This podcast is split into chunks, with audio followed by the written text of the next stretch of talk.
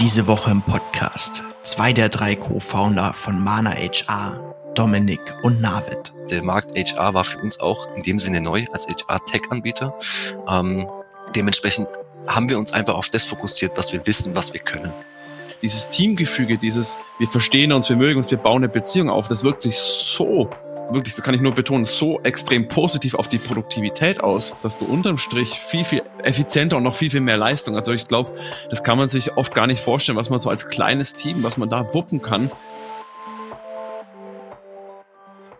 Diese Woche im Podcast zwei der drei Co-Founder von Mana HR, Dominik und Navid. Herzlich willkommen. Schön, dass wir uns so ganz frühe Morgenstunden sozusagen, Morgenstunden hat Gold im Mund, sagt meine Emma, schon zusammenfinden. Danke für die Einladung, Sebastian. Ja, freue mich auch dabei sein zu dürfen. Sebastian, vielen Dank für die Einladung. Freue mich drauf. Vielleicht als Einstiegsfrage, wer seid ihr denn eigentlich und was macht ihr? Ja, dann mache ich mal gerne den Aufschlag. Wer, wer sind wir? Also ich bin der Dominik, äh, komme hier aus Nürnberg, dass man uns mal oder mich mal auch mal so örtlich zuordnen kann. Den Navid kenne ich auch schon eine ganze Ecke. Äh, wir haben zusammen angefangen auf dem Basketballplatz. Äh, da war er mein Coach tatsächlich und Coach Schrägstrich Mitspieler zusammenzuarbeiten, zu fungieren, als Team schon zu klicken. Haben dann jetzt auch 2019 auf beruflicher Ebene zusammengefunden. Sind, wie du schon gesagt hast, zwei der drei Co-Founder. Da fehlt noch der Manu, äh, sozusagen von dem Trio von ManageR. Das ist eine Recruiting-Software. Ich denke, da sprechen wir gleich nochmal ähm, ein Stück weit drüber. Und ansonsten abgesehen vom, vom beruflichen, wo ich mich in der Welt des Recruitings und Employer Branding schon seit einigen Jahren bewege, bin ich jemand, der sehr, sehr gerne sportlich aktiv ist, Kampfsport jetzt mittlerweile seit dem Jahr ganz gerne macht. Ja, ich denke, das gibt mal so einen kleinen Eindruck zu mir. Wunderbar, dann mache ich gleich mal weiter.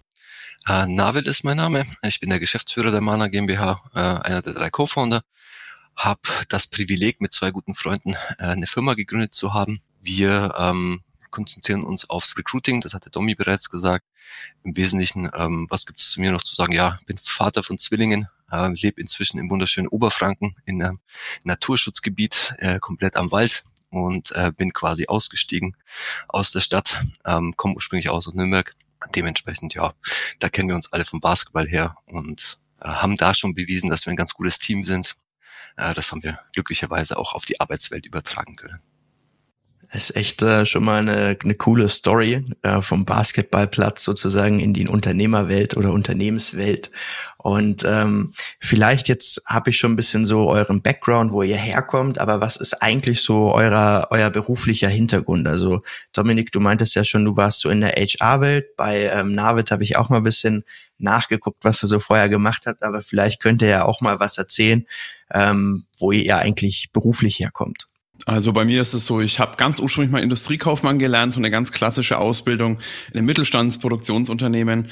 Bin dann nochmal, äh, sprachlich habe ich nochmal ein bisschen was oben drauf gesetzt bei einem Fremdsprachinstitut und dachte mir, okay, dann erstmal ins Ausland, war dann in London gearbeitet im Übersetzungsbereich und ja, war mir viel zu langweilig, immer regelmäßig fast eingenickt beim Korrekturlesen von irgendwelchen ja, 300 Seiten langen medizinischen Berichten und bin dann, muss ich sagen, komplett in das Thema Recruiting reingeschlittert, habe mich einfach umgeschaut und das Thema Recruiting Consultant, also Personalberater zu Deutsch, habe mich dann eigentlich ganz angesprochen und habe mir dann auch, ja, muss ich sagen, sieben Jahre lang echt viel, viel Spaß gemacht, habe da immer im IT-Recruiting, also genau solche Leute wie der Navid waren, die habe ich gejagt sozusagen und versucht, die mit Unternehmen zusammenzubringen und war da auch relativ erfolgreich unterwegs, war aber dann nach sieben Jahren zum Punkt erreicht, wo ich mir dachte, mh, hm, irgendwie muss mal wieder was Neues her. War dann damals bei einem Konzern, das hat mir aber vom Umfeld, wo ich gesagt habe, da sehe ich mich jetzt nicht wirklich länger. Also so eine klassische Konzernkarriere, irgendwie jetzt Teamleiter und dann da so diese Manager-Leiter hochzugehen, das hat mich nicht gereizt und war anfangs bei einer englischen Firma, die auch eher kleiner war und habe da schon gemerkt, ja, so dieses kleinere Umfeld, etwas familiäre, das ist eigentlich viel, viel mehr meins ja, und so ist es dann dazu gekommen, dass ich dann 2019 äh, die glückliche Fügung hatte, eben mit den anderen beiden, mit meinen Freunden zusammen was zu gründen zu können. Und das ist so ein kurzen Abriss mein Background. Genau, ähm, Domi hat es schon ein bisschen verraten. Ich bin Techie tatsächlich. Ähm, hab, also ich programmiere, ich bin einer der ersten Generation C64 in Basic Programmierer gewesen als Kind mit 10, äh, habe aber dann tatsächlich mich entschieden, BWL, Betriebswirtschaftslehre zu studieren, um den Teil einfach äh, beigebracht zu bekommen.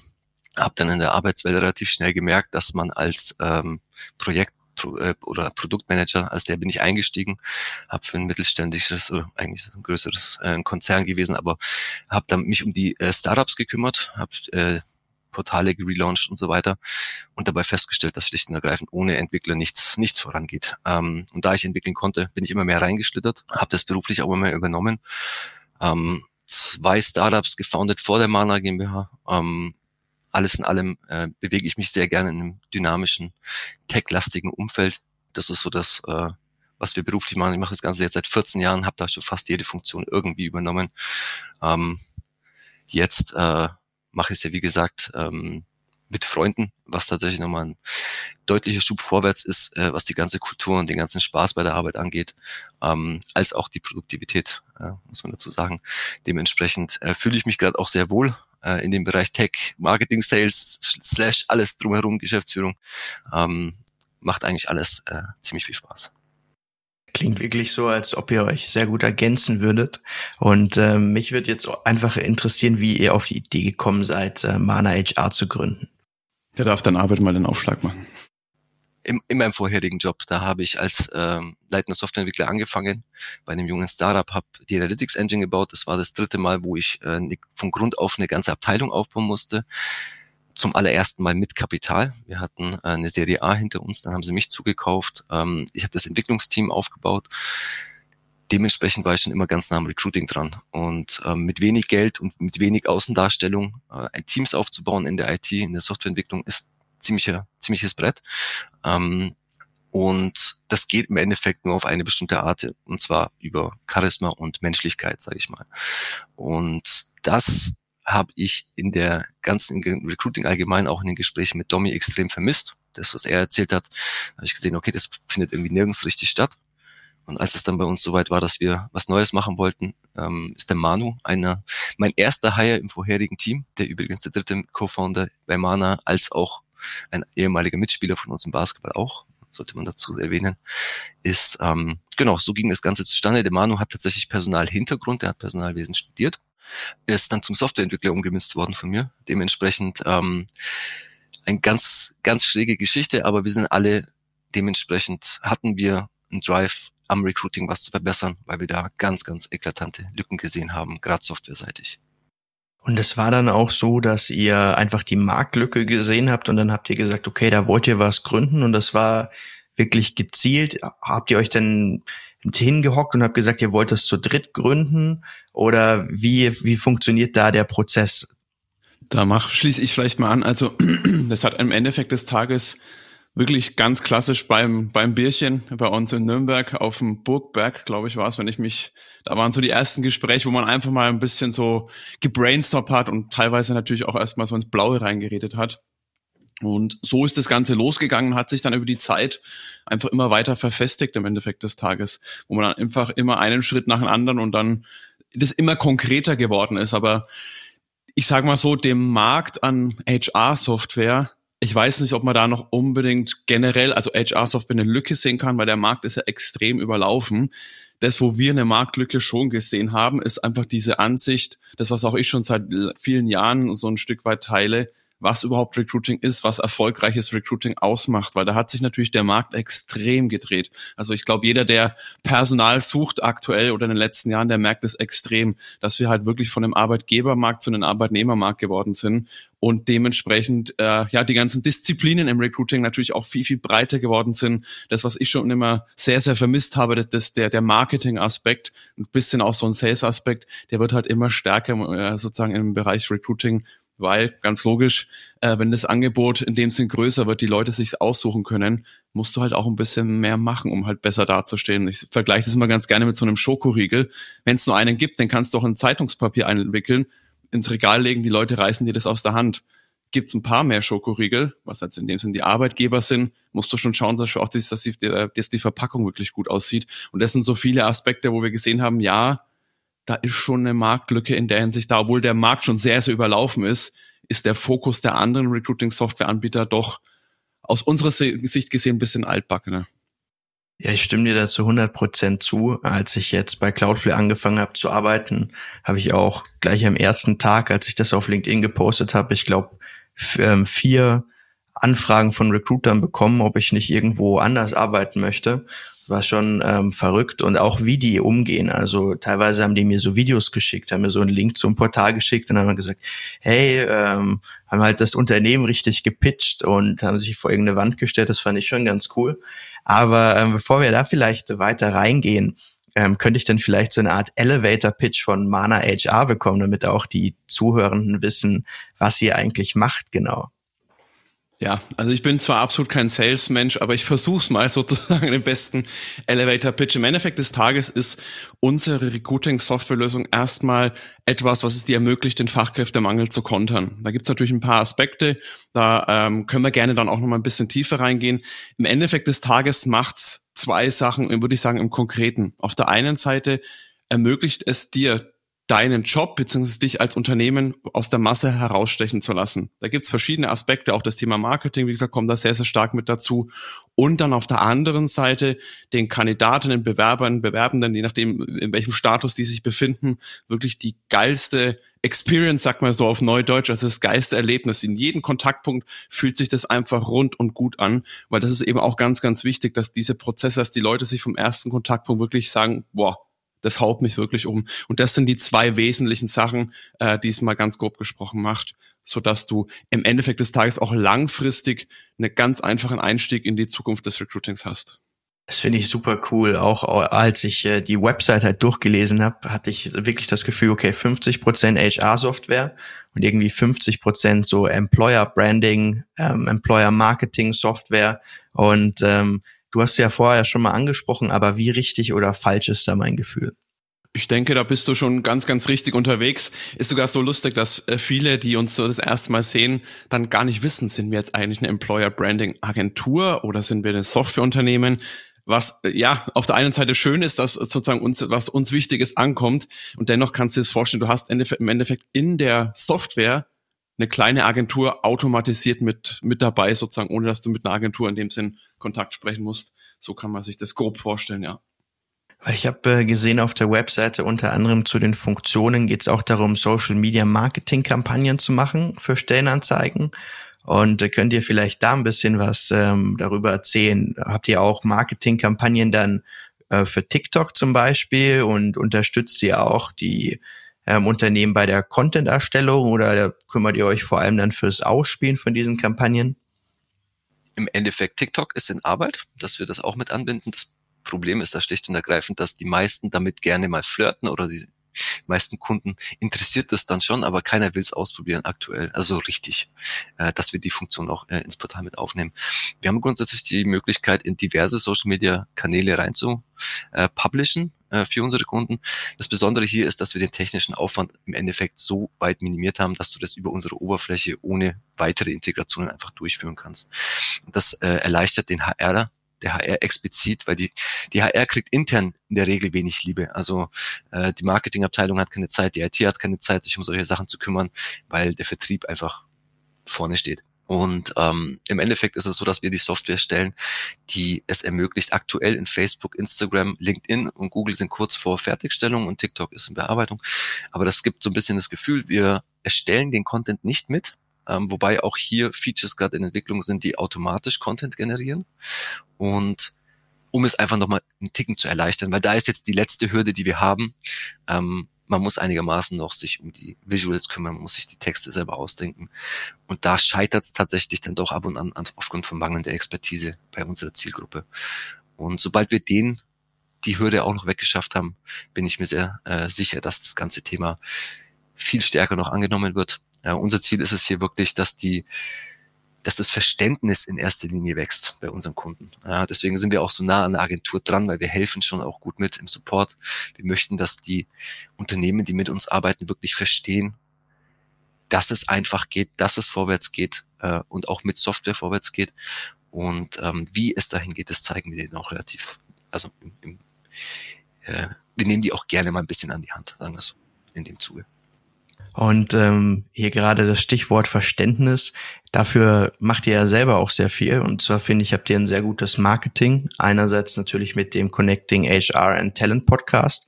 Ihr habt ja aber auch zum Beispiel den YouTube-Kanal und die Fall, Fallstudien. oder ich, ich weiß nicht, ich glaube, ihr nennt das irgendwie Erfolgsgeschichten auf der Webseite. Und mich würde einfach mal eure Marketingstrategie interessieren und vielleicht auch so ein bisschen die wichtigsten Learnings, die ihr daraus ähm, ziehen konntet bisher. Ja, da mache ich meine Aufschlag, weil ich da so ein bisschen hauptverantwortlich den Hut dafür auf hatte. Ja, das Thema Marketingstrategie muss ich ganz ehrlich sagen, als wir gestartet sind, würde ich jetzt mal das äh, vermessen heißen, das als wirkliche Strategie zu nennen. Ich glaube, da ist eher unser Naturell durchgekommen, dass wir generell gerne den Leuten helfen, ähm, den auch gerne mal, sag ich mal, Mehrwert-Content in dem Sinn den Leuten geben. Aber wir haben da wirklich wahnsinnig viel Wissen. Ich meine, ich habe da auch über meine sieben Jahre lang, glaube ich, auch ganz, ganz gute Erfahrungen sammeln können, was funktioniert, was nicht funktioniert.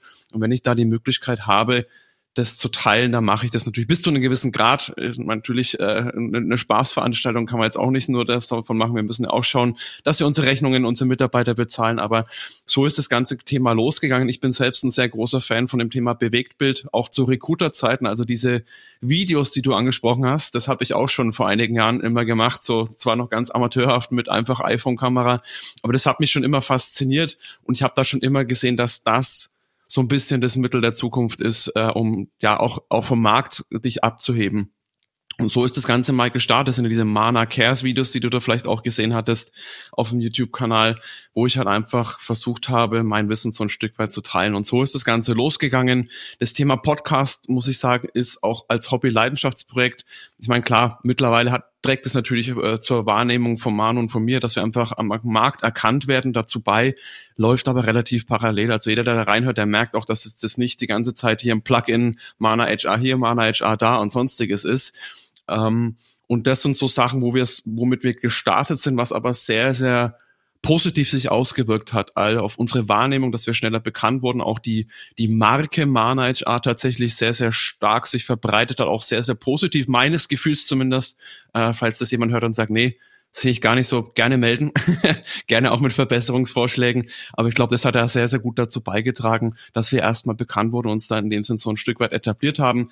Was natürlich dann auch wieder so ein bisschen dieses zweischneidige Schwert war, weil wir oft wieder auch als Marketingagentur, da sind wir jetzt, weil wir so viel Mehrwert geliefert haben, was die Leute auch nicht von Softwareherstellern in der Regel gewohnt sind. Da gibt's ja so ein paar amerikanische Vorbilder, also allen voran HubSpot, die das natürlich auch so machen, die auch dieses, dieses ich meine, Marketing und Sales läuft im Endeffekt des Tages Hand in Hand. Und wenn man da erstmal sagt, ey, ich gebe auch gerne erstmal was. Es muss nicht immer nur, ich muss dich erst ausquetschen und dann vielleicht kriegst du mal von mir was, sondern so ein bisschen dieses ganze Mindset so ein Stück weit umzudrehen.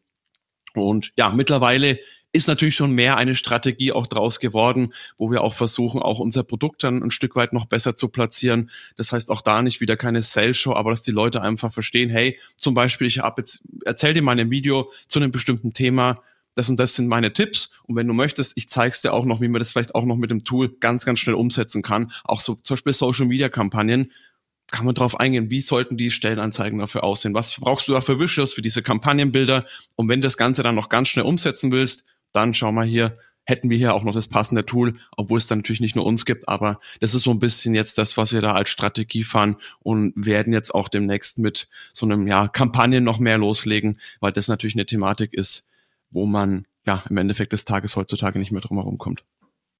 Ja, ich finde das wirklich unglaublich spannend. Einerseits ähm, eurem Podcast, weil ich habe da ja auch reingehört und ich fand es sehr angenehm. Ähm, andererseits natürlich dieses ganze Thema Content Marketing. Ich habe ja selber auch mal für ein Startup gearbeitet und habe da E-Books geschrieben zum Beispiel, wo die Leute halt dann wirklich einen Mehrwert haben. Und Ziel war immer, dass die Leute einen Mehrwert haben und dass sie halt am Ende natürlich schon eine E-Mail-Adresse dalassen, dass man die halt dann kontaktieren kann. Aber da kann ja dann jeder auch, ähm, ich sag jetzt mal, sich abmelden von den von dem Flow oder von den Nachrichten. Und wenn man wirklich was Gutes macht, dann hat man da ja auch einen Mehrwert. Was ähm, ich auch super spannend fand, weil Dominik, ich habe nochmal auf dein LinkedIn-Profil geguckt und tatsächlich äh, viele ähm, von den Recruitern, die ich kenne, die folgen dir. Also unter anderem hier von Cloudflare, aber auch äh, vom Börsenzirkel hatten wir mal, ich glaube, das war der Recruiter von der ähm, deutschen Börse. Und der ist jetzt, glaube ich, bei irgendwelchen ähm, Kraftwerken, bin ich mir nicht mehr ganz, ganz sicher. Aber fand ich auf jeden Fall spannend, dass ihr da schon ähm, sozusagen so eine, so eine starke Position im Markt habt. Und da würde mich auch mal interessieren, natürlich jetzt selber auch als Podcaster, hattet ihr da so eine Art Hockeystick-Effekt oder ist das bei euch linear gewachsen? Das ist äh, so ein Stück weit linear glaube ich, schon hauptsächlich und mit viel Einsatz am Anfang des Tages, äh, weil wir auch da versucht haben, zu diesem Podcast im Endeffekt eine HR-Community aufzubauen. Das heißt, so eine Begleitgruppe im Endeffekt des Tages zum Podcast. Mittlerweile würde ich schon fast eher sagen, äh, begleitet der Podcast die, die Community. Hat sich der das sozusagen so ein Stück weit gedreht und habe halt da versucht, am Anfang des Tages erstmal einige Leute einzuladen. Also viele Leute auch auf äh, LinkedIn vor allem, aber auch auf Xing anzuschreiben, zu sagen, hey, ich würde hier gerne was gründen. Ich möchte, dass wir einfach mehr Wissen, mehr Best, äh, Best Practices teilen. Und so ist das Ganze, hat es dann gestartet. Und irgendwann muss ich sagen, seit einem guten Jahr, eineinhalb Jahren ist es schon fast zu einem Selbstläufer geworden. Das heißt, ich muss gar nichts mehr machen. Und ich weiß nicht, ob es da bei LinkedIn gibt, wahrscheinlich auch so diese Trending-Gruppen oder keine Ahnung, wie genau. Da habe ich mich ehrlich gesagt noch nicht mal so im Detail damit beschäftigt. Merke aber, dass jetzt einfach die Leute von selbst aus auf mich zu kommen, in die Community rein wollen. Und wir machen dann ja auch immer noch mal so Workshops, Community-Austausch. Also wir machen da auch wahnsinnig viel für die Community und dementsprechend ist es irgendwann wirklich zu einem Hockeystick oder zu einem Selbstläufer geworden, wo ich gar nichts machen muss, keinerlei Werbung, ich mache dafür auch keinerlei Kampagnen, die Leute aber immer auf unsere Gruppe stoßen, dann auf unseren Podcast stoßen und ja, so ein bisschen ist dann da dieser ganze Effekt. Das heißt, die Strategie, die am Anfang gar keine war, hat sich jetzt doch schon so ein Stück weit zu einer Strategie umgewandelt, ohne dass uns das tatsächlich bewusst war. Ich würde an der Stelle nochmal ergänzen, ähm, Domi hat das schön gesagt, das klingt jetzt ein bisschen ähm, dilettantisch, wie wir da rangegangen sind, aber wir haben das tatsächlich, also da wir nicht wussten, was wir tun sollen, äh, wir hatten auch, äh, da wir äh, also gebootstrapped sind als Unternehmen, ähm, da kommen wir ja gleich sicherlich nochmal dazu, hatten wir jetzt nicht die, die, die, die Wahl, da jetzt Geld in diverse Kanäle zu stecken und dann zu schauen, was da passiert. Der Markt HR war für uns auch in dem Sinne neu als HR-Tech-Anbieter. Ähm, dementsprechend haben wir uns einfach auf das fokussiert, was wir wissen, was wir können. Und das ist äh, Leute unterstützen, Leute helfen. Und ähm, der Domi ist da, ich sage jetzt mal, rangegangen und hat wirklich guten Content produziert, der wirklich ankam. Und das ist der Unterschied zu den meisten, die das einfach nur in Sachen, jetzt machen wir mal Content Marketing, die das dann machen. Die Leute hören das inzwischen raus. Die werden so zugebombt von, von allen Ecken mit Content. Die Leute merken richtig, was bringt mir was und was, nimmt, was raubt mir die Zeit im Endeffekt. Und solange man auf der Seite steht, dass es den Leuten kontinuierlich was bringt, ob es jetzt zum Hockeystick wurde oder schon ist, äh, oder wird, bleibt jetzt mal dahingestellt, aber alles in allem ähm, ist der Trend auf jeden Fall deutlich in die eine Richtung und das ist gut. Finde ich absolut klasse, kann ich auch unterstützen. Super spannend fand ich auch den Community-Aspekt, den ihr angesprochen habt, weil ich bin äh, selber relativ viel in der Web3-Welt unterwegs, sage ich jetzt mal, mit NFTs, Blockchain und so weiter, Decentralized Finance. Und äh, dort gehen ja viele Unternehmen davon aus, dass ein Herz vom Unternehmen zukünftig auch eine Community sein wird. Also dass es einfach community-driven ist und die Community wird natürlich auch von irgendwelchen Leuten betreut und die haben dann irgendwie beispielsweise ein Produkt wie ein Kunstwerk oder eine Software. Und ähm, wie seht ihr das? Hm. Das wäre jetzt wahrscheinlich der Manu der Richtige, der ja unser absoluter Netzwerkspezialist ist, der momentan fast nur noch in Netzwerken denkt, weil es auch im Recruiting, glaube ich, ein ganz wichtiger Aspekt ist, das Thema Netzwerken. Aber ich sehe das genauso, ja. Und ich glaube vor allem, es ist ganz, ganz wichtig, sich so ein Stück weit von den Plattformen, also das heißt das Facebook, Instagram, YouTube, was weiß ich, da gibt es ja so ein paar Social Networks, dass man sich von denen unabhängig macht, weil da halt man immer sehr, sehr abhängig ist vom Erfolg. Und wenn man halt alles da auf einen Kanal ausbaut, zum Beispiel Facebook, hatten ja viele Unternehmen gemacht und dann hat halt der Herr Zuckerberg mal ein bisschen am Algorithmus gedreht und auf einmal standen die Leute da und der ganze Effekt war verpufft. Und ich glaube, deswegen ist es ganz, ganz wichtig, sich da unabhängig zu machen, eine eigene Community, auch das Thema, du hast das schon gesagt, auch E-Mail-Adressen einsammeln, damit du dich auch da wiederum aber unabhängig von den ganzen sozialen Netzwerken, Max, ich glaube, das ist wirklich ein ganz, ganz wichtiger Punkt. Und da vielleicht nochmal ganz kurz ein Schwenk ins Recruiting. Auch da ist selbiges, dass du dich auch da unabhängig, dass dein eigenes Talentnetzwerk, einen eigenen Talentpool aufbaust, dass du auch da wirklich komplett unabhängig von diesen ganzen Xing, LinkedIn, was auch immer bist, äh, oder unabhängiger wirst im Endeffekt des Tages. Definitiv. Und äh, bevor ich jetzt noch eine Sales-Frage stelle, ist mir noch, ähm, noch eine ganz gute Frage eingefallen, die mir immer hilft, ein Produkt zu verstehen. Und das ist, oder auch eine Rolle zu verstehen. Das ist einfach so ein Prozess. Also könnt ihr vielleicht mal mich durch so einen ähm, Recruiting-Prozess, der eure Software nutzt, einfach den mal durchgehen und sagen, wo ihr unterstützt, vielleicht auch mit welchen Features. Also es fängt ja wahrscheinlich schon vor dem Prozess an mit dem Branding und hört dann, ich weiß nicht genau, wo das aufhört. Und das fände ich jetzt super spannend, wenn man das äh, einfach mal so hört. Gerne, dann übernehme ich das mal, da ich die Demos im Wesentlichen gebe bei uns an die äh, Kunden, an die Interessenten. Wir betrachten Recruiting als ein ganzheitliches Thema. Es gibt ja sehr viele Softwareanbieter, die, die die HR ganzheitlich betrachten wollen. Das heißt, von Payroll bis Zeiterfassung bis Recruiting bis mit Personalakte alles in einem Tool anbieten. Wir, wir sehen das so, dass es wirklich dann man kann das nicht effektiv machen, wenn man einen performance-getriebenen Bereich anbietet. Wir sehen Recruiting als performance-getrieben das macht, das macht die HR noch nicht unbedingt. Das möchte ich dazu sagen. Die HR sieht äh, Recruiting eher noch als eine, als eine Arbeit, die man einfach abarbeiten muss und dann, und dann geht's schon vorwärts. Im Endeffekt, äh, wo beginnt das Ganze? Employer Branding, ganz vorne in der Außendarstellung, die Blume, die man quasi zeichnet äh, für die ähm, potenziellen Arbeitnehmer.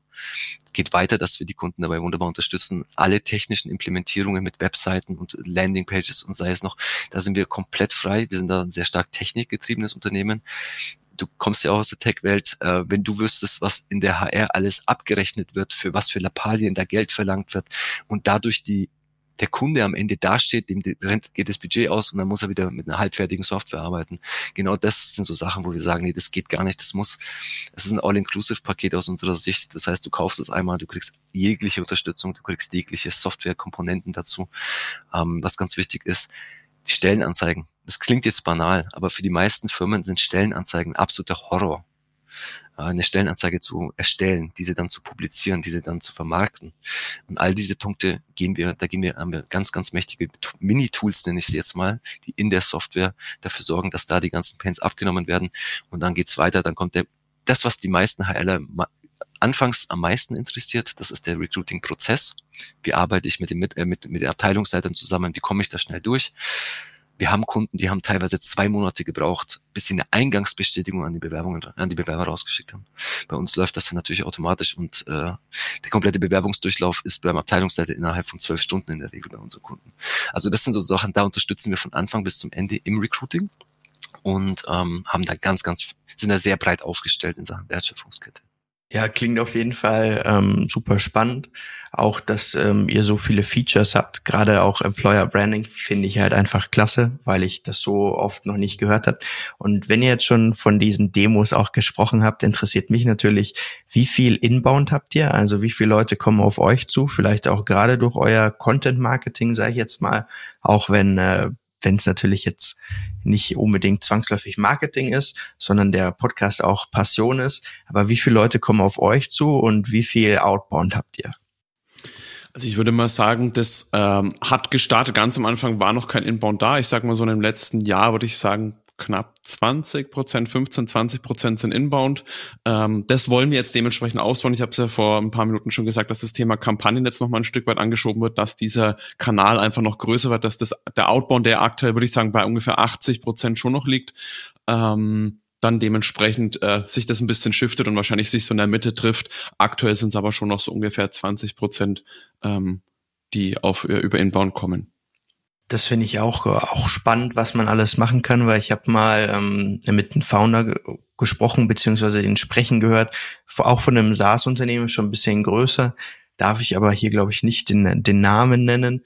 Und der hat gesagt, die machen fast nur Inbound. Also die hatten eine riesen Mannschaft, wirklich, also schon ein größeres Unternehmen und die hatten keine fünf Leute im Vertrieb.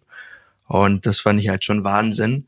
Und äh, jetzt, weil ich natürlich selber gerade auch im Sales arbeite, interessiert mich das auch. Ähm, was habt ihr denn so für Prozesse? Ruft ihr die Leute kalt an? Also macht ihr klassisches Cold Calling oder ähm, kontaktiert ihr die auf LinkedIn, beides? Oder macht ihr auch so E-Mail-Flows? Äh, alles, was du genannt hast, äh, in den unterschiedlichsten Ausprägungen. Also ganz am Anfang war es wirklich komplett kalt, also wirklich Unternehmenslisten, und gib ihm, oft gut Deutsch gesagt, also das ganz klassische Telefonkaltakquise habe ich äh, zu meiner Zeit als Recruiter auch immer sehr stark auch noch gemacht. Also es war jetzt nicht nur reines Recruiting, was ich damals gemacht hatte. Und so sind wir gestartet. Es hat sich dann immer ein bisschen mehr auf LinkedIn verlagert.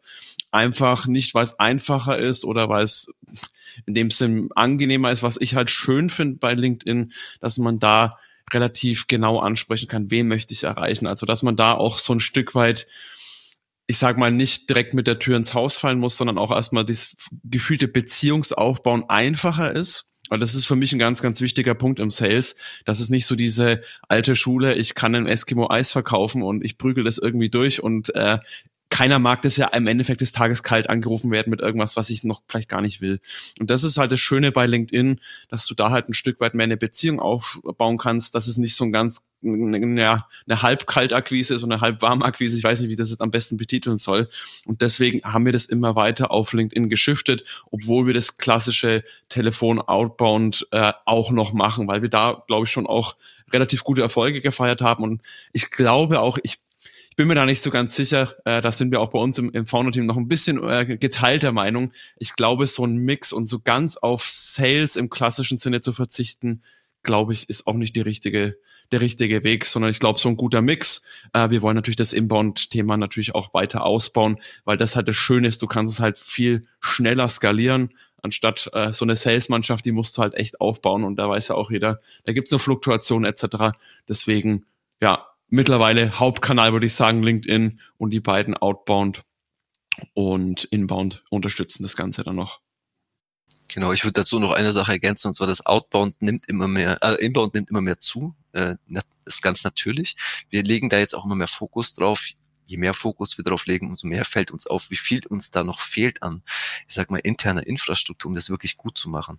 Das, was du jetzt angesprochen hast, E-Mail-Kontakt stecken, da fängt sie erst an und das dann wirklich zu tunen, zu messen, da haben wir noch nicht die Manpower, weil wir die noch nicht gestafft haben bei uns intern, schlicht und ergreifend. Und ich, ich würde dazu sagen, also mein Traum war es immer hundertprozentig inbound äh, Sales zu machen. Jetzt merke ich ganz klar, und da muss ich dem Domi deutlich recht geben, der von Anfang an gesagt hat, ohne Outbound geht's nicht. Es ist viel einfacher, äh, ein Gefühl für Markt zu kriegen über Outbound, wenn man schlicht und ergreifend jeden spricht, einfach jeden mal vor die Flinte bekommt, um es mal so zu sagen, und dadurch auch die, ein viel besseres Verständnis für die Zielgruppe aufbaut. Und beim Inbound ist es so eine Sache, da ist es sehr random, was reinkommt, da ist das Qualifizieren der Leads einfach extrem wichtig. Sonst gibt man am Ende Demos an völlig unqualifizierte Leads, die einfach nur mal reinschnuppern wollten, weil sie irgendein Content-Artikel interessiert hat. Und das frustriert im Sales gewissermaßen, wenn man dann ein paar Demos gegeben hat ähm, und dann schlicht und ergreifend merkt, man versucht jetzt jemandem was zu verkaufen, der gar nicht bereit ist für diese Software. Und ähm, da gilt es eine Balance zu finden, schlicht und ergreifend als Tech-Unternehmen. Und natürlich ist es ideal, wenn man mehr Inbound hat, weil es einfach mehr Spaß macht. Das kann ich absolut nachvollziehen. Nur Inbound geht schon auch, aber ähm, selten. Ich habe es gehört, Microsoft hat, glaube ich, gar keine Outbound-Abteilung mehr. Die ähm, haben nur Inbound, wurde mir jetzt äh, gesagt von einem, der da, ähm, ich sage jetzt mal Executive war. Aber ich finde gerade so am Anfang, ich, ich merke es ja auch bei uns. Also zum Beispiel, ähm, ich darf zum Beispiel Krypto-Unternehmen ähm, kontaktieren in Deutschland, ähm, bin aber auch so ein bisschen für den öffentlichen Sektor ähm, zuständig. Ja, und wenn ich halt so ein Krypto-Unternehmen anschreibe, die kennen halt alle Cloudflare denen ist halt der Name einfach klar, weil fast alle von denen nutzen halt irgendwie CDN oder irgendwas von unseren Produkten. Wenn ich jetzt aber im öffentlichen Sektor teilweise mit den Leuten spreche, dann sagen die so, Cloud was? was, was war das Was ist überhaupt Cloud? Und, ja, also ich meine, manche ist wirklich, ich möchte ja nicht das immer pauschalisieren, weil manche Leute sind super fit. Also die haben richtig viel Ahnung und die finden das dann auch richtig cool und die haben auch Bock, einfach das kennenzulernen, ob sie es jetzt dann hinterher einsetzen oder nicht, die haben da auch richtig Interesse dran. Aber andere Leute habe ich halt schon das Gefühl, äh, dass da vielleicht das eine oder andere Stereotyp dann doch noch äh, zutrifft. Und ich sag jetzt mal die, sag das jetzt mal, formuliere das mal vorsichtig, dass die einfach noch ein bisschen konservativer unterwegs sind. Können wir uns, glaube ich, anschließen, ne? Und ähm, jetzt, wo wir so ein bisschen über den Sales-Prozess gesprochen haben, würde mich natürlich auch noch ein bisschen die unter unternehmerische Perspektive erstmal interessieren. Und zwar erste Frage, du hast ja schon vorher gesagt, Navid, ihr seid Bootstrap. Das heißt, ich nehme nicht an, dass ihr VC finanziert seid, oder? Exakt. Also äh, aktuell sind wir komplett Eigenkapital finanziert noch. Wir haben halt das Glück, dass wir tatsächlich, ähm, also der Domi kann von einer Dose Bohnen und Milch, glaube ich, im Monat leben. Das ist so einer, der sehr minimalistisch lebt allgemein, ähm, finde ich, für, also für die meisten. Ganz übertrieben ist es auch wieder nicht. Aber ähm, was es bei den Mittagspausen manchmal schwer macht, wenn wir uns im Büro treffen. Aber äh, nee, allgemein, also wir alle drei äh, haben das Glück gehabt, dass wir ganz gut verdient haben in unserem äh, in unserer Karriere bisher. Dementsprechend wir wollten ein Unternehmen aufbauen, in dem wir die volle Kontrolle auf, äh, haben zunächst mal, um das Fundament wirklich sauber legen zu können, da wir auch wussten, was wir da machen. Zwar nicht in jedem Detail, aber wir wussten grob, was wir da vorhaben zu tun. damit das auch so die maximalen Erfolgschancen hat, äh, wollten wir das komplett selbst in der Hand haben. Äh, jetzt wachsen wir und wir merken, ähm, das geht auch durchaus weiter so, in dem, also das Tempo nimmt zu, wir stellen immer mehr Leute ein, aber es ist halt einfach, da ich auch mein vorheriges Unternehmen war VC-backed, dementsprechend weiß ich, wie es ist, wenn du auf einmal zwei Millionen in der Hand hast und einfach mal rekrutieren kannst, äh, aufstaffen kannst, äh, dir Tools und Sachen besorgen kannst, die halt bei uns gerade, ich sage jetzt mal dadurch, dass es noch Eigenkapital finanziert funktioniert, wie bei einem klassischen Unternehmen eher, okay, wir müssen halt die nächste, das nächste Hire müssen wir uns erst wieder verdienen. Und ähm, das dauert schlicht und ergreifend länger. Und wir merken, dass es durchaus Möglichkeiten gäbe, jetzt, wo wir ein ganz gutes Standing haben. Äh, wir werden regelmäßig angesprochen von Investoren. Es gibt genügend Leute, die gefühlt aus unserem Netzwerk irgendwie gerne mit uns arbeiten würden. Und äh, das ist etwas, wo ich sage, ja, es kann durchaus sein, dass wir da eine Strategie äh, Anpassung machen äh, zu einer Serie A hin, dass wir da einfach sagen, okay, um dann jetzt, wir haben jetzt alles ist alles gesetzt, es ist alles klar, wie es läuft. Wir wissen, was wir da jetzt tun. Das heißt, wenn wir Geld in die Hand nehmen, wir brauchen kein Risikokapital, wir brauchen einfach nur Kapital, weil wir wissen, was wir damit machen werden. Das ist das Ziel. Finde ich äh, spannend, finde ich auch ähm, cool, dass man halt erstmal den Baustein legt und dann erste Kunden hat, dann erste Erfolge feiern kann, weil dann kann man ja vielleicht auch ganz anders in solche Verhandlungen treten und muss nicht gleich, ich sage jetzt mal, einen Arm abgeben, um dann ein bisschen, ich sage in Anführungszeichen, ein bisschen Geld zu bekommen, vor allem in Anbetracht, dass das Unternehmen ja hoffentlich noch größer wird. Und ähm, genau, was, was ich dann auch fragen wollte, gerade im, im, im dem Sinne, dass ihr ja gerade bootstrapped seid, dann seid ihr dann eigentlich dann schon Break-Even oder seid ihr dann selber jetzt gerade auch ähm, irgendwie, finanziert ihr das gerade alles noch aus eurer Tasche raus? Also wir zahlen schon seit einer Weile nichts mehr drauf aus unserer Tasche. Äh, jetzt verdienen wir als im Gründungsteam nicht besonders glorreich aktuell. Ähm, aber das Geld, was wir verdienen, stecken wir wieder rein ins Firmenwachstum. Dementsprechend, das ist etwas, das hat schon vor einer Weile aufgehört, dass wir unser eigenes Geld reinnehmen, reinstecken mussten. Ähm, und ja, jetzt ist es halt e-, eben die, die Frage, wie schnell wollen wir wachsen? Würden wir nochmal mehr in die Hand nehmen, wenn wir es wollen? Auf der anderen Seite äh, läuft es gerade relativ stabil und wir merken auch gerade, es passt, also vom, vom Wachstum, äh, wir sind gar nicht in der Lage, so viel schneller zu wachsen, äh, ohne den Fokus zu shiften, vom Produkt weg, von, vom Marketing weg, diese Sachen. Da müssten wir wirklich reinschiften in die Unternehmensentwicklung, sage ich mal. Und ähm, da uns das sehr viel Spaß macht, wie wir es gerade machen. Ich muss ehrlich sagen, wir sind im Gründungsteam so nah dran an, an dem Markt, wie es nur geht. Domi im Marketing, ich im Sales und der Manu im Customer Success und Support. Wir sprechen mit unseren Kunden alle regelmäßig. Die meisten haben unsere privaten Handynummern und so weiter. Das ist etwas, das weiß ich gerade sehr zu schätzen. Das macht gerade sehr viel Spaß. Und das sind alles so Aspekte. Ähm, ich bin ja auch schon ein paar Jahre am Arbeiten. Das ist das erste Mal, dass ich das wirklich so spüre. Und dementsprechend würde ich das zum Beispiel ganz gerne so weitergehen erstmal. Ähm, aber das wird sich zeigen, eben wie gesagt, wir sind da im Team immer mal wieder ein bisschen hin und her gerissen, äh, wie wir das tatsächlich machen sollen. Ähm, wir haben ja im Markt äh, einen großen Anbieter, oder Personio geht ja völlig durch die Decke mit, mit VC, VC-Backed, aber wir merken halt auch, wie es ist äh, mit den Gesprächen mit den ihren Kunden. Da merkt man halt auch sofort, dass das ein VC-Backed äh, Produkt ist und ähm, ja, da sind wir am gucken. Wie gesagt, wir haben es da nicht eilig, da jetzt durch die Decke zu gehen. Uns geht soweit sehr gut. Nee, das kann ich zu 100 Prozent nachvollziehen. Man hört ja dann auch immer die ein oder andere Story von VC-backed oder Private Equity-backed Unternehmen, die dann Entscheidungen treffen, die sie selber vielleicht nicht zu 100 Prozent unterschreiben. Ähm, Deshalb andererseits, ich glaube, wenn man halt hinterher richtig diesen Hockeystick mitnehmen möchte, wird es wahrscheinlich schwierig ohne externes Geld. Aber also ich kann auf jeden Fall euren inneren Konflikt äh, total nachvollziehen. Und jetzt äh, wollte ich euch aber auch noch ein bisschen was äh, zum Thema Tech fragen. Und zwar wird mich interessieren, ähm, welchen Tech-Stack ihr denn eigentlich nutzt. Also wir sind grundsätzlich schon 100% Open Source lastig. Äh, Im Endeffekt bin ich auch ganz froh. Wir hatten ja im letzten Jahr dieses Log4j-Thema. Ne? Wir haben sehr wenig Java im Stack. Ähm, deswegen hatten wir da grundsätzlich kein Problem im Gegensatz zum Rest der Welt. Im Endeffekt, ähm, ja, wir sind sehr Open Source lastig. Also zum Beispiel Datenbanken sind wir komplett auf Postgres. Äh, das ist ein Beispiel. Äh, mindestens so mächtig wie alles andere auf dem Markt äh, und dazu kostenlos mit einer großartigen Community drumherum. Eigentlich sind alle Stacks, äh, im kompletten Stack sind Tools auf die Art, also alles dabei von Elasticsearch. Äh, codemäßig ist äh, im Wesentlichen ist es JavaScript, äh, Node.js im Backend, React und Svelte im Frontend. äh, wo ich sagen kann, falls, falls Sie irgendwelche Techies zuhören, äh, wechselt von React aufs Welt. Das ist die beste Entscheidung, die ihr tun könnt, die ihr machen könnt. Ähm, genau, nee, und ja, äh, da haben wir, also datenbankmäßig sind wir ziemlich sagen wir, breit aufgestellt, weil wir sehr viel mit Daten machen allgemein, haben da verschiedene Datenbanken im Einsatz. Ähm, ja, habe ich die Frage einigermaßen beantworten können. Definitiv. Und ähm, bist du, wenn du heute das nochmal machen würdest, würdest du genau denselben Stack nehmen oder würdest du was verändern? Also der Nerd in mir sagt, probier gerne, äh, also ich probiere erfahrungsgemäß viel zu früh irgendwelche neuen Sprachen oder irgendwelche neuen Frameworks aus für Produktivsysteme, was äh, nur aufgrund meiner Historie ich äh, machen oder mache, weil es immer relativ gut gegangen ist. Ähm, Im Endeffekt, ähm, ich kann es auch dir nur sagen, ich weiß, dass viele Techies über Node.js und JavaScript lästern.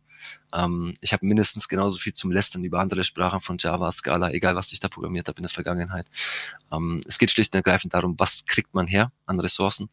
Und Node.js-Entwickler sind, äh, React.js-Entwickler zum Beispiel, die kriegt man relativ gut ja, ähm, und da gibt man auch relativ gute, motivierte junge Leute vor allen Dingen. Und ich würde meinen Stack immer danach auswählen. Ähm, erstens, was können, was kann man selber? Und das zweite ist, was bringt mir was? Wo kriege ich Leute her, die wirklich, die ich auch um mich herum haben will? Ich möchte jetzt niemanden groß äh, irgendwie in die Ecke schieben, aber es gibt Entwicklertypen, die brauchen wir bei Mana HR schlicht und ergreifend nicht. Ähm, dementsprechend ist es auch, das, das Stack beeinflusst auch ganz stark, was für Personal man dann später sucht. Dementsprechend äh, würde ich es definitiv nicht anders machen. Ja, eine spannende Perspektive habe ich noch nie ähm, gehört, dass man das dann auch am Personal irgendwo ausrichtet, aber macht ja zu 100 Prozent Sinn. Und was mich interessiert, wie, wie geht man ähm, zu was an? Also ich nehme an, du wirst am Anfang alleine die ähm, Software programmiert haben und ich weiß gar nicht, ob ihr gerade noch externe Entwickler habt. Wenn du gerade Sales machst, nehme ich mal an, ihr werdet wen haben. Kann, äh, könnt ihr mich da vielleicht ein bisschen äh, mit reinnehmen, wie das so funktioniert hat. Gerne, also der Manu ist ja Frontend-Spezialist, ähm, der hat, äh, den habe ich aber auch noch mit meinem Team vorher persönlich ausgebildet von dem Lehrer zum Software-Frontend-Entwickler. Und ähm, wir haben in dem vorherigen Team haben wir sehr, sehr viele junge Leute reingeholt, schlicht und ergreifend, weil wir keine Wahl hatten. Wir hatten nicht das Budget für die Senioren. Dementsprechend, ähm, das hat ganz stark funktioniert, dass ich den, den jungen, ich habe junge motivierte Leute gesucht, die eben gesagt haben, äh, wir möchten dazulernen. Und dementsprechend haben wir auch Stacks mehr oder weniger frei auswählen lassen, solange sie in den Gesamtstack passen. Und bei uns, also ich habe das Backend geschrieben, Manu hat das Frontend geschrieben initial. Wir sind, ähm, also ich bin leider in der Softwareentwicklung mehr oder weniger raus seit einer Weile. Äh, ich sage leider, weil ich das sehr gerne mache. Der Manu ist immer noch sehr stark mit involviert. Wir haben ein Entwicklungsteam inzwischen aufgebaut. Das läuft sehr gut. Ähm, aber die Grundbasis kam von uns. Also das, das ist der komplette Prototyp und dann die erste Version äh, der Live-Software kam von uns. Und äh, im Endeffekt ist das Ziel, bald mehrere Teams zu haben, die sich dann aber um kleinere Bereiche kümmern können, wie zum Beispiel die Employer Branding Komponenten oder äh, Social Media Recruiting, dass wir da die Kanäle besser machen können. Aktuell ist es einfach, da ist jeder über allem drüber was es äh, ab einer gewissen Größe ein bisschen ineffizient macht. Genau, aber da, das sind so die Growing Pains, sage ich mal, von einem Startup. Das entwickelt sich gerade alles Stück für Stück. Und als äh, Remote First ähm, Company habt ihr dann auch Developer, ich sag jetzt mal in Indien sitzen, weil ich das von einigen anderen SaaS-Unternehmen kenne, dass die da auch mit äh, Leuten dort zusammenarbeiten? Also Indien gerade nicht. Äh, ich persönlich habe äh, meine Präferenz mit Osteuropa. Das ist jetzt mit Russland ein bisschen schwieriger geworden, in, mit der Ukraine. Also es, es klingt jetzt ein bisschen makaber, aber es ist eine Welle an Fach, äh, IT-Fachkräften nach Deutschland gespielt worden äh, seit seit dem Krieg. Ähm, dementsprechend kriegen jetzt sehr viele mit, was ich seit ein paar Jahren schon äh, also live miterlebt habe, dass, dass die Qualität der Entwickler aus dem Osten weit über dem ist, was wir hier in Deutschland kennen. Dementsprechend, ähm, ja, also wir sind 100% remote. Die meisten, also wir sind 100% remote, aber 100% made in Germany. Eigentlich alle, die bei uns angestellt sind. Äh, wir haben auch ein paar Freelancer, die tatsächlich nicht hier leben, aber eigentlich alle, die hier leben, leben in Deutschland, sind aber während Corona auch durchaus in ihre Heimatländer zurückgegangen, einfach äh, weil es kein Problem ist für uns. Und äh, dementsprechend wir machen das Remote First jetzt nicht als äh, als Masche, um Geld zu sparen, um irgendwelche äh, Entwicklergehälter zu zahlen, die einfach erbärmlich sind und dafür aber auch Qualität zurückzukriegen, die nicht, äh, die nicht gut ist. Ähm, das ist genau das, was wir nicht tun wollen. Das ist das, was die meisten klassischen Unternehmen tatsächlich tun, wenn sie sagen, sie sourcen die IT aus. Bei uns ist das alles nur, äh, um die Qualität des Lebens äh, zu vereinbaren mit dem, was das Leben so noch so mit sich bringt alles.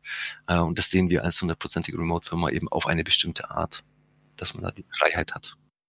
Und ähm, bevor ich jetzt auf äh, Remote ähm, First eingehe, vielleicht noch eine letzte Frage, weil mich das halt jetzt einfach interessiert durch ähm, meine jetzige Tä äh, Tätigkeit eben im Cybersecurity-Bereich.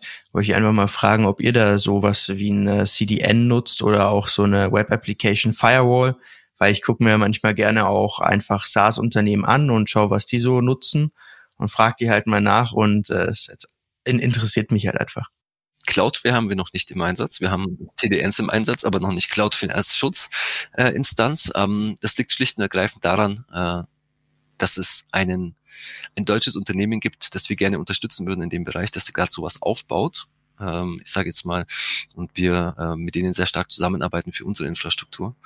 Und ja, also alles in allem haben wir diverse Sicherungsmaßnahmen eben für die ganze DDoS-Geschichten und so weiter, haben wir im Einsatz, aber noch keine bekannten Anbieter, sagen wir es so. Und ähm, wollen da aber demnächst auch die Infrastruktur noch weiter upgraden. Das kommt einfach schlicht und ergreifend mit der wachsenden Anzahl an Kunden. Die Load im System steigt, äh, die Gefahr für Angriffe und all diese Sachen steigt damit natürlich auch. Äh, Kiddies können ja inzwischen mit einem Knopfdruck ganze Armeen auf dich loslassen digital. Dementsprechend, das ist alles ähm, ist was vorhanden, aber nicht, leider noch nicht Cloudflare. Nee, kein, kein Problem. Ich möchte ja auch keine, keine Produkte pitchen, sondern ich gucke mir das halt selber immer an. Wir haben ja auch gewisse Tools, wo man sehen kann, wer halt was ungefähr nutzt ähm, an, an Software. Und ähm, das ist halt einfach immer spannend, wenn man halt sieht, okay, der nutzt das und äh, oft sind ja halt SaaS-Applikationen sind da relativ ähnlich. Und ähm, bezüglich DDoS-Angriffe und so, dadurch, dass ich halt jetzt bei Cloudflare arbeite, ich bin jetzt selber ähm, ich würde jetzt mich nicht als Coder bezeichnen oder Entwickler, aber ich interessiere mich halt dafür und ich mache mal mal so Tutorials. Und da gibt's halt auch einen YouTuber, der heißt halt Network Chuck und der zeigt halt auch so, auf YouTube kann halt jeder googeln, so wie führt man einen DDoS-Angriff durch? Also vielleicht jetzt nicht auf Deutsch, aber auf Englisch auf jeden Fall. Das finde ich halt ähm, krass, dass es dann halt richtige Tutorials gibt, die einen halt da irgendwie durchleiten, wie man das halt dann machen kann, die dann auch, ja, je nachdem, wie viel Leistung halt vielleicht der Rechner hat oder die anderen Geräte oder vielleicht ist dann auch nur ein DOS-Angriff. Aber ja, auf jeden Fall super spannend. Aber ich wollte jetzt noch äh, auf das Thema Culture ein bisschen zum Ende zurückkommen. Und zwar ähm, als Remote First Unternehmen wollte ich einfach mal fragen, wie sind da eure Erfahrungen mit? Als Culture-Experten könnt ihr ja vielleicht auch mal sagen, gibt es da Herausforderungen, dann trotzdem eine gute Unternehmenskultur zu schaffen? Und genau, einfach vielleicht mal so eure Erfahrungen. Also definitiv gibt es da Herausforderungen. Ich glaube, was uns natürlich dann sehr in die Karten gespielt hat, war, wir haben ja, sag mal, kurz vor der ganzen Corona-Pandemie gegründet und dass wir uns da von Anfang an so aufgestellt haben als Remote First, hat uns da, glaube ich, wahnsinnig geholfen, dass wir auch durch diese Zeit ohne große, ich nenne es mal, Anpassungen oder Änderungen durchgekommen sind, weil es ja normal war. Dementsprechend gibt's aber dennoch Herausforderungen, ganz klar. Also diese, diese Kultur auch gerade, ich meine, wir als Gründungsteam, wir kennen uns schon eine Ecke. Ich glaube, da ist es immer einfacher, weil man halt die Leute kennen sich auch sowieso schon so und so oft privat was gemacht hat, da hat man schon eine Connection, eine Culture im Endeffekt des Tages da. Die ist es natürlich auch leichter aufrechtzuerhalten durch komplett remote. Sobald neue Mitarbeiter, ähm, Mitarbeitende dazu treffen, da wird es natürlich ein bisschen schwieriger, wo man dann auch schon schauen muss, dass man gewisse ich nenne es jetzt mal Rituale oder gewisse Meetings auch aufsetzt. Also wir haben zum Beispiel immer jeden Freitag unser Beer O'Clock. Das habe ich damals so aus, aus England mitgenommen. Das sind so Kleinigkeiten, die aber dann trotzdem einen ganz, ganz großen Unterschied ausmachen, wo man auch sagt, da ist wirklich Arbeitsthemen tabu. Du musst einfach diesen, dieses, dieses Umfeld schaffen, dass die Leute sich auch das, was man halt, wenn man sonst immer vor Ort im, im Office ist, den Plausch an der Kaffeemaschine oder was weiß ich, das musst du irgendwie schaffen, dass dafür die Freiräume da sind, dass die Mitarbeiter wissen, das ist ganz explizit gefördert oder gefordert, gefördert, je nachdem. Und da haben die jetzt auch die Chancen, das zu machen. Und das ist auch nicht so, dass dann die äh, sozusagen das, das Leadership sagt, oh mein Gott, jetzt äh, sitzen die hier eine Stunde zusammen und quatschen nur über, was weiß ich, bei uns geht's äh, logischerweise sehr, sehr viel öfters mal über Basketball oder sonstige Sachen oder übers Gaming. Wir haben auch ein paar, unter anderem ja Nabe, das ist ja auch ein leidenschaftlicher Gamer.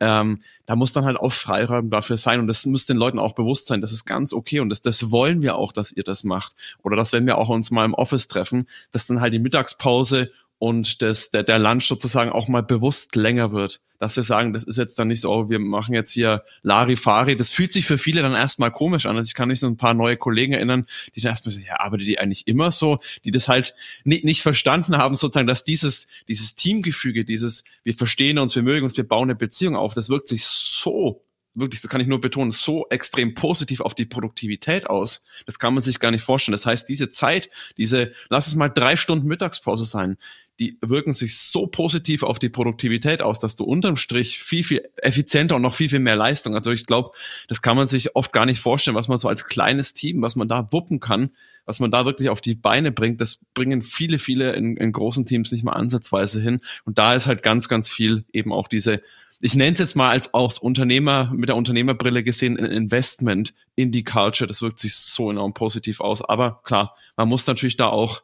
einiges bedenken bei einer Remote First Company, dass das überhaupt stattfinden kann. Genau, jetzt wo wir auch wachsen tatsächlich, das klingt jetzt ein bisschen verrückt vielleicht für den einen oder anderen. Aber ich bin zum Beispiel äh, der Meinung, dass wir brauchen ein Spiel, das wir als Firma zusammenspielen können. Virtuell. Äh, früher sind wir zusammen auf den Basketballplatz gegangen, die anderen kicken ein bisschen, irgendwas. Jeder, jede, jede Firma hat so irgendwas. Man geht zusammen joggen, laufen, irgendwas. Das ist bei der Remote-Firma halt nicht möglich. Das heißt, wir brauchen äh, auf kurz oder lang irgendeine Aktivität, die wir wirklich gemeinsam als Hobby machen können. Ähm, ich habe das letztens erst einem anderen Geschäftsführer erzählt, der hat mich angeschaut, als ob ich einen kompletten Vogel habe. Aber ähm, das Ganze geht so weit, dass ich sogar sagen würde, ich würde Firmenressourcen hernehmen, um ein E-Sports-Team zu fördern äh, bei uns. Ähm, das klingt wirklich äh, verrückt für den einen oder anderen, aber Gamer oder die junge Generation, die, die reagiert drauf ganz anders. Die sagen, wow, das ist genau das, was wir hören wollten, so auf die Art. Und ähm, eine Sache, die sich komplett gedreht hat, eben was Kultur angeht, ist, dass man kann nicht mehr die Kultur einfach so auf den Mitarbeiter überstülpen, wie es früher vielleicht möglich war. Heutzutage muss man den äh, Mitarbeiter mitnehmen auf die Kulturreise. Und das geht eigentlich während der Arbeit nur nebenher. während der Arbeit powert man ja im Wesentlichen. Ähm, das Mitnehmen und das Vermitteln geht eigentlich nur nebenher. Das ist jetzt auch so meine Erfahrung nach zwei Jahren und den Hires, die wir gemacht haben. Die kommen mit, wenn man sich das, wenn man einfach mal außerhalb äh, eines Business Talks in einem Videocall ist und über private Sachen quatscht oder über ein Spiel quatscht oder wie allein schon zu erfahren, warum jemand die Aktivität macht, die er macht, freizeitmäßig. Hilft schon enorm. Man baut Brücken auf und so lässt sich das auch wunderbar in einer 100% Remote-Firma verheiraten. Mit dem, was man sonst immer hört. Äh, die Kaffeemaschine fehlt, die Trinkstätte, wo man sich sonst trifft, ähm, die haben wir natürlich virtuell jetzt ersetzt. Also ich, äh, wenn ich jetzt frisch von der Uni komme und jetzt mal für mich spreche, bin ja selber jetzt erst 22 geworden, finde das eine, eine großartige Idee mit dem E-Sports-Team. Oder wenn man vielleicht selber als Unternehmen, ähm, ich nenne jetzt mal in der Freizeit selber vielleicht so ein Spiel entwickelt, irgendein Strategiespiel oder so, oder wo man halt möglichst viele Leute mitnimmt, finde ich super cool. Und ähm, das mit den Mittagspausen kann ich auch ähm, zu 100 Prozent nachvollziehen, weil in dem zweiten Startup, wo ich halt gearbeitet habe, die sind immer mittags essen gegangen und dann auch mal so anderthalb Stunden. Und das war, also es wurde dann schon auch über, über irgendwelche internen Sachen geredet und nicht nur Privates, aber es war halt klasse, weil man hatte halt dann alle Leute irgendwie an einem Tisch und man hat mal drüber geredet, aber vielleicht auch mal nicht. Und dann ist man halt auch zum Restaurant gegangen und das hieß halt dann so, hey, was, woran arbeitest du und woran arbeitest du und können wir nicht hier und können wir nicht das? Und daraus sind halt dann auch super gute Ideen entstanden, weil ich weiß nicht, ich habe mal so eine Studie gelesen zu Open Innovation oder auch wo entstehen Innovationen und die entstehen oft gar nicht ähm, irgendwie in der Arbeit. Also es ist dann irgendwie in der Natur, unter der Dusche, auf dem Weg zur Arbeit, irgendwie morgens nach dem Kaffee oder beim Kaffee, abends, wenn man joggen ist und dann haben es halt die Leute angegeben. Und ich finde, wenn man halt sich dann da auch mal rausnimmt, dann ähm, gibt es da halt vielleicht auch Innovation. Das ist vielleicht auch der Grund, warum so große Tech-Firmen auch so Campusstrukturen haben. Absolut. Ja, auch die Mittagspause. Äh, ich sage jetzt mal, wir als im Founding-Team haben da so unsere Probleme mit, mal einfach loszulassen, einfach rauszugehen. Aber unsere Mitarbeiter, das ist auch ein zweiseitiges Schwert, sage ich mal. Man kann jetzt nicht einfach so anfangen, ohne ein Vertrauensverhältnis vorher zu haben. Aber äh, wir, wir ermutigen unsere Mitarbeiter, wenn sie es gerade nicht haben oder wenn sie gerade irgendwie versuchen, ein Problem zu lösen, das sie nicht lösen können, es einfach gehen zu lassen und von mir aus einen Spaziergang zu machen, Hundgassi zu führen, irgendwas zu machen, was, was gar nichts damit zu tun hat. Und wir ermutigen die tatsächlich dazu, weil wir wissen, dass dann eben der Sprung kommt. Der kam bei uns immer so, wenn wir es geschafft haben, loszulassen, wenn wir nicht wie, wie ein Pitbull äh, uns festgebissen haben an dem Problem, weil wir gedacht haben, wir müssen das jetzt schaffen, um zu überleben. Das ist jetzt ein Vorteil, den haben unsere Mitarbeiter nicht unbedingt. Die sind nicht so verant also haben nicht die Verantwortung im Unternehmen, die wir tragen. Ähm, was aber nicht heißt, dass wir es nicht auch hätten mehr machen sollen tatsächlich. Wir hätten äh, mehr loslassen sollen äh, an den Themen und damit wäre mehr zu uns gekommen, da bin ich mir auch ganz sicher. Weil ähm, am mangelndem Interesse oder Lust scheitert es bei uns nicht. Es ist nur tatsächlich, ist dein Kopf klar oder nicht, ist der, siehst du frei oder nicht. Und da findest du die geilsten Ideen, die, die coolsten ähm, Tweaks, Kleinigkeiten, die enorm viel bringen. Das sind so die Sachen. Ähm, das passiert alles nicht vor dem Whiteboard. Und äh, vielleicht, ähm, wenn ihr jetzt skaliert, da nochmal eine, eine Frage bezüglich auch Remote First. Wenn ihr Leute habt, die, ich sage jetzt mal, nicht so viel Seniorität haben, die vielleicht noch nicht so viel Arbeitserfahrung haben, ähm, wie ist es dann, die auszubilden? Weil das, finde ich, ist ähm, schon schwierig. Ich bin halt jetzt gerade im Büro und immer wenn ich halt ein Problem habe, dass ich dann beispielsweise auch nicht im Wiki finde oder so, dann kann ich halt einfach mal zu jemandem rübergehen oder jemand kommt zu mir rüber und zeigt mir es halt am PC was ich sage jetzt mal, ich schon effizienter finde, als wenn mir das halt jemand über einen Screenshare zeigt. Ist es so, ähm, habt ihr da schon irgendwelche Konzepte oder ist es so, dass ihr gerade zumindest am Anfang schon insbesondere Leute hired, die halt einfach viel Arbeitserfahrung haben? Ich würde jetzt also ich hätte jetzt initial mit schön Bears geantwortet, aber das ist nicht der Fall. Also wir können uns seniorige Le Leute noch nicht so leisten. Die sind ja teilweise im IT-Sektor so überbezahlt, äh, dass es halt sehr schwierig ist, da an seniorige Leute zu kommen. Das zweite ist äh, meiner Meinung nach, dass die, das Mindset ist bei seniorigen Leuten tatsächlich häufig verdorben für das, was wir versuchen aufzubauen. Das heißt, äh, junge Leute funktionieren da schlicht und ergreifend einen Ticken besser. Die sind noch nicht, die haben, die sind zwar sehr idealistisch unterwegs, die haben so ihre eigenen Vorstellungen, aber wenn sie merken, dass wir denen ihre Vorstellungen mit realem Business vereint kriegen, äh, was halt viele Unternehmen gar nicht erst versuchen. Ähm, das, äh, das sorgt dafür, dass die Loyalität stark wächst. Das merke ich gerade ganz stark. Also dass, dass, dass die Loyalität zu unserem Unternehmen und zu uns äh, sehr schnell wächst bei jungen Leuten. Das, was man ihnen unterstellt, dass sie gar keine mehr haben, tatsächlich.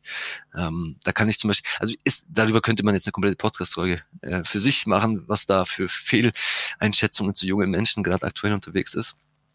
Aber ähm, kulturseitig ist es tatsächlich so, dass wir, ähm, wir haben ein geiles Tool gefunden, das uns das zum Beispiel äh, also wir haben Teams, wir haben Google Meet, wir haben Zoom, wir haben alles Mögliche.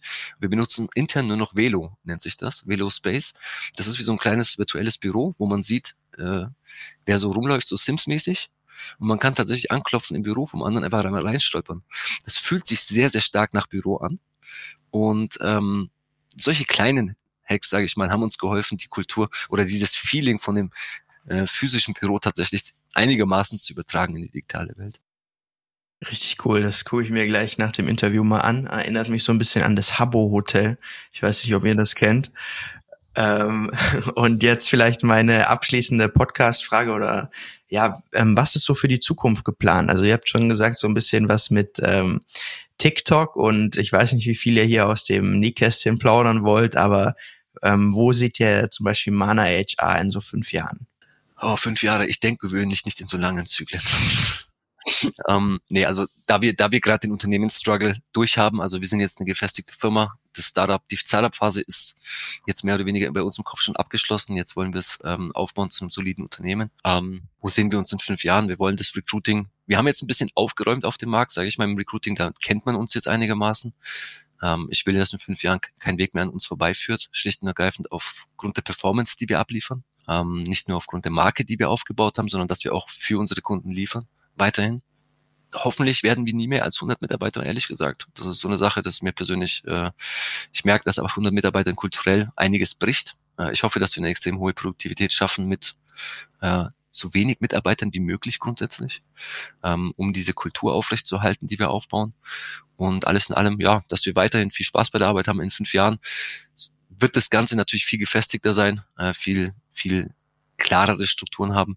Aber äh, und produktseitig, da könnte man jetzt wieder eine halbe Stunde locker mit verbringen. Wir haben enorm viele Ideen, die wir umsetzen. Ähm, je mehr Mitarbeiter dazu kommen, umso mehr experimentelle Sachen können wir machen. Darauf freuen wir uns sehr. HR ist jetzt ein bisschen innovativ träge, sage ich mal, als Markt. Die, da, will man, will man erstmal sehen, dass es funktioniert. Dementsprechend ähm, haben wir die Experimente ein bisschen zurückgefahren und äh, fokussieren uns gerade auf die soliden Sachen. Das wird in den nächsten Jahren mehr kommen, um auch die Innovation wieder stärker zu pushen. Und ähm, ja, also in die Richtung wird's gehen. HR, äh, Tech ist ein Riesenspielfeld. Dementsprechend von den tatsächlichen Sachen möchte ich jetzt noch gar nicht so viel vorne wegnehmen. Da würde ich gerne mich noch bedeckt halten. Da kommt nämlich im nächsten Jahr noch sehr viel raus. Ähm, genau, aber das wird eher so um die klassischen Recruiting-Themen gehen. Nichts mindblowing, AI, Blockchain-related äh, ist da nichts dabei gerade. Genau, vielleicht, vielleicht noch als Ergänzung, das hat der Navid jetzt so ein bisschen unter den Tisch fallen lassen. Er hat ja den Traum, auch irgendwo im Süden so eine kleine Offsite-Location für uns als Firma zu machen. Cool. Dass man halt sagt, hey, äh, November, nee, wir fahren mal ein bisschen in die Sonne und äh, abends chillen wir dann mal am Strand für zwei Wochen. Also das ist auch so ein bisschen so ein Traum. Das ist auch das, wo wir uns als Firma wirklich wichtig ist, auch so einen Lifestyle aufzubauen und auch nicht dieses Work-Life-Balance so kann doch eigentlich alles, alles in einem gehen. Also das sind schon auch so ein paar kleine Gedanken, die uns da sozusagen durch den Kopf gehen und wo ich auch mir sicher bin, in irgendeiner Form und Farbe irgendwas in dieser Richtung wird es in fünf Jahren definitiv auch geben. Es klingt alles sehr vielversprechend und ich hoffe, dass ich dann bei euch oder von euch nochmal ein Update hier in dem Podcast bekomme, um dann einfach auch so ein bisschen die Entwicklung zu begleiten. Aber für heute erstmal möchte ich mich ganz herzlich bedanken, dass ihr hier im Podcast wart es hat Spaß gemacht und ich habe äh, viele neue Einblicke gewinnen können. Danke für die Einladung. Mir hat's auch mega viel Spaß gemacht. Auch ein großes Kompliment an dich, Sebastian. Hast uns durch die Stunde wirklich super durchgeführt. Ich habe mich äh, zu jeder Sekunde super wohl gefühlt und ich muss auch sagen, das ist auch echt schnell vergangen, die Zeit. Danke dir. Ist schon ein Schock, dass jetzt eine Stunde durch ist. Wir sind zehn Minuten zu spät zu unserem Stand-up. Aber alles in allem vielen Dank auch für die Einladung. War ein tolles Gespräch. Ähm, wir kommen sehr gerne wieder, erzählen auch in Zukunft nochmal. Dir noch viel Erfolg mit dem Podcast. Vielen Dank. Bin gespannt, äh, wohin da die Reise geht und freue mich sehr auf unseren nächsten Austausch.